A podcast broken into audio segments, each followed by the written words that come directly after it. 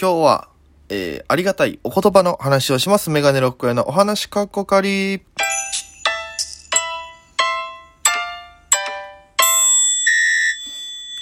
ぽいぽいメガネロックです。よろしくお願いします。ということで、えー、この番組は僕が毎日配信でお届けしている番組でございまして、えー、ぜひアプリでお聞きの方は番組をクリップ押してください。よろしくお願いします。それ以外の方もハートニコちゃんネギですね。タップの方よろしくお願いいたします。ということで、えー、今日は、えー、ありがたいお言葉、まあ、あの、言葉の変と題しましょうかね。えー、なんでこのお話をしようかっていうところなんですけども、あの、昨日ね、あの、夕飯食べてて、あの、タコライス作ったんですけどね。で、タコライス作って、で、えー、まあ、その後片付けして、風呂入って、で、あの、オリオンも飲んでたんですよ、ビール。オリオンビールね。えー、で、ジョッキキンキンに冷やしてたんで、あ、もう寝る前に飲もうと思って飲んで、で、もうもったいないから部屋の電気は消してね、台所の、あの、炊事場の明かりだけ、ポチってつけて、本当になんかスポットライトみたいな感じですね。そこだけ光ってるから。で、その中でこう、ビール飲みながら、あの、なんか昔のこと考えたりとか、あの、なんていうのかな。ちょっと、あんまりその、なんだろう、う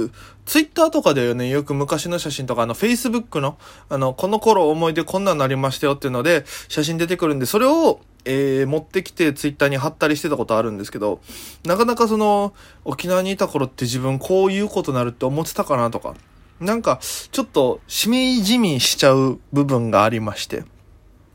で、あのー、まあ、酒も入っ、まあ、ちょっと久しぶりのお酒だったんでね、飲んでる時に、あ、いい、ちょっとなんか懐かしいなと思い始めて、あの人元気にしてんのかなとか、で、あの時楽しかったなとか、あんな先輩いたなとか、なんかいろいろそう考えた時にですね、えー、僕の、えー、なんだろう、ピン芸人として、なんかちょっと心が変わった瞬間みたいなのがあって、それが、えー、まあ、その、昨日ツイッターにもつぶやいたんですけども、あれ夜中のツイートでちょっとね、やっちゃって朝恥ずかしくなっちゃったんですけど、あの、まあ、いっかと思って別に夜中だし、あんま見ないよな、誰もと思って、書いたツイートがあるんですけど、それがその赤花青年会っていう、前の FEC 沖縄にいた時の事務所のお仲良くしてた大先、まあもう年で言った大先輩でしょ。福山雅治と同い年だから、50いくつぐらいですか ?2、2 3ぐらいですかね。あの、で、えー、なんだっけ？あの、そうそうそう思い出した。で、えー、まあ、もともと一緒に仲良くて、えー、ラジオも二人でさせていただいたりとか、で、ラジオにご飯連れてってもらったりとか、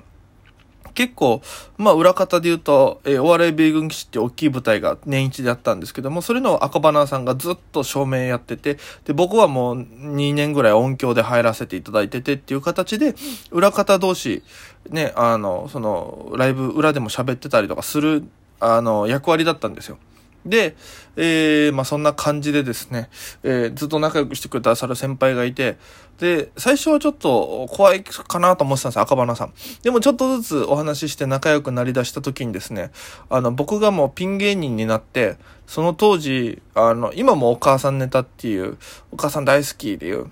全然キャラとかじゃなしに、え自分の部分をこうさらけ出して、えー、それをキャラとして消化させ、キャラって言ったらあれですけど、ネタとして消化させて、えー、やってる部分はあるんですけど、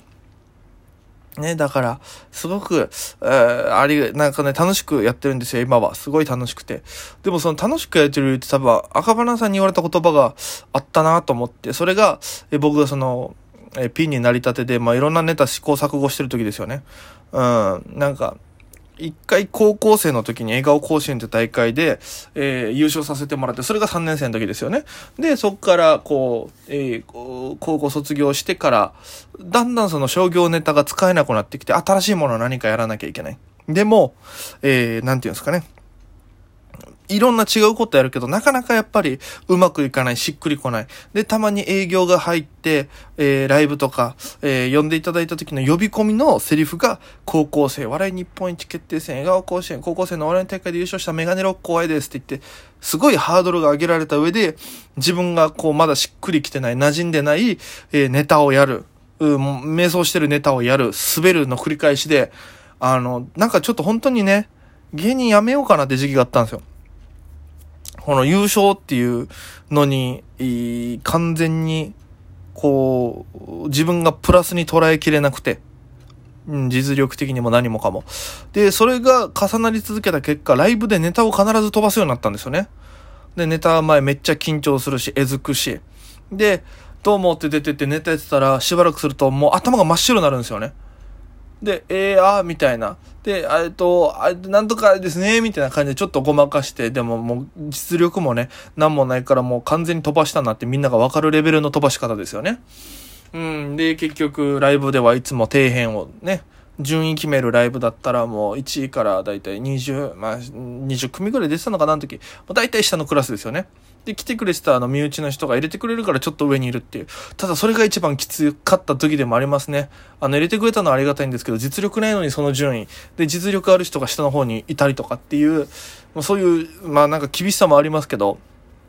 結局、そうじゃないところ。例えばじゃあ、身内賞で、えー、入れていただいて本戦出れました。でも本戦はそれを関係なく見てくださるお客さんで1週間あるんでネタはよくできると思うんですけども、やっぱりなかなか難しくて。で、受けないわけですよ。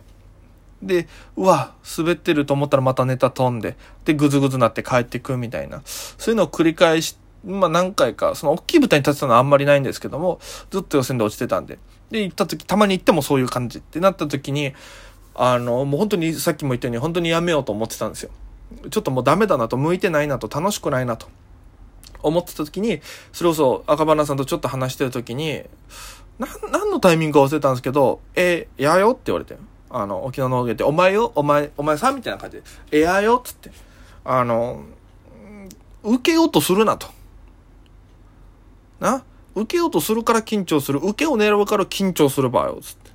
だからもう、受けを取るなって言って、受け狙うなって言われて。あの、もう、受け狙うな。で、あの、受けたらラッキーぐらいな気持ちでやらんと。ね、受け狙うにしても、受けたらラッキーぐらいの気持ちでやらんと、お前、全然、お前、それだったら逆にお客さんってたるし緊張するだけだろ、お前、な、楽しめって言われたんですよ。その瞬間に、あ、確かになと思って、あの、当時ネタ、ネタネタしすぎてた感じがあるんですよね。形から入ってるか、なんか、こう、例を出すわけじゃないですけど、どうもって出てきて。いや、最近ね、僕ね、おかしな高速をネットで見つけたんですよ、みたいな。あたかも自分が第一発見者のごとくね、やり、やって、手垢のついたネタをやるっていう、オリジナリティもないネタうん。やったりしてて。で、えー、まあ、正直人のネタをイメージしすぎてそれに近いこともやりましたし、なんだったらパクったこともありますから、ネタができなさすぎてね。うん、その時に、あ、もうダメだなと思いながらも、あの、でももう、で、出るしかなかったから。ネタを作る能力がないのに、ネタが作れないのにライブだけは迫ってくるっていう。で、出なきゃいけない必ずっていうところになったら、もう正直、若い時パクったりしてましたから。えー、でもやっぱりみんな気づいてるけど言わない、やっぱり。まあ、それは当たり前ですよね。一般参加だったっていうところで、まあ、昔で言うとね、そういう時期もありましたけど、やっぱ、でも事務所入ってもその癖が抜けなくて、すごいオマージュしまくったネタやったりとか。うん。でもそれで受けたところで何も自分のためにならなかったですし。うん。でもやっぱそれをいろいろ、えー、やってる中で言われたその言葉が、なんかね、当時の自分は、あいい、なるほどなって思ってたんですよ。で、多分その時、今が100理解してるとしたら、多分当時40%ぐらいだったんですよ。40、50ぐらいで、あ、でもなんか、そうだよなって、楽しんでないよな、楽しいことやろうみたいな感じで、ちょっと意識が変わったけど、やっぱり実力がまだ伴わなくて。で、多分それまで、あの、いろいろやってたんですけど、まだちょっとその、うん、いろいろ考えてた時期だったんで。で、えー、まあいろいろやってて、でも結果、そのお母さんネタを見つけて、やり始めてってところで、そっから、えー、だんだんこういう楽しさが増えてきて、で、えー、結果的に赤羽さんの言葉があの時は、あ、こういうことかと。で、今100理解できてるのは、本当に今自分が多分芸人やり始めて楽しいと思ってるのがだいぶ久しぶりなんですよね。うん。あの、受けてる頃はやっぱ楽しいですし、でも、なんだろう。うん、今東京に来てやり始めていろんなライブ出させていただいて、なんか本当に売れたいなって気持ちもあるし、なんだろう。その言葉通りな感じなんですよね。本当に今のネタに関しては、ね、こんなんラジオで言うのあれですけど、あの、面白いとは思ってますよ。自分で作ってる上で。でも笑わそうって気持ちは全くないんですよね。ただ、お母さん大好きな僕が、お母さんとの思い出をただやってるだけっていう。で、それで笑っていただけてるっていう状況なんで、あ、これかと思って。で、その状況が今すんごいしっくりきてたから、あー、なんでだろうって考えた時にね、その言葉が思い出してきて、100になったんですよね。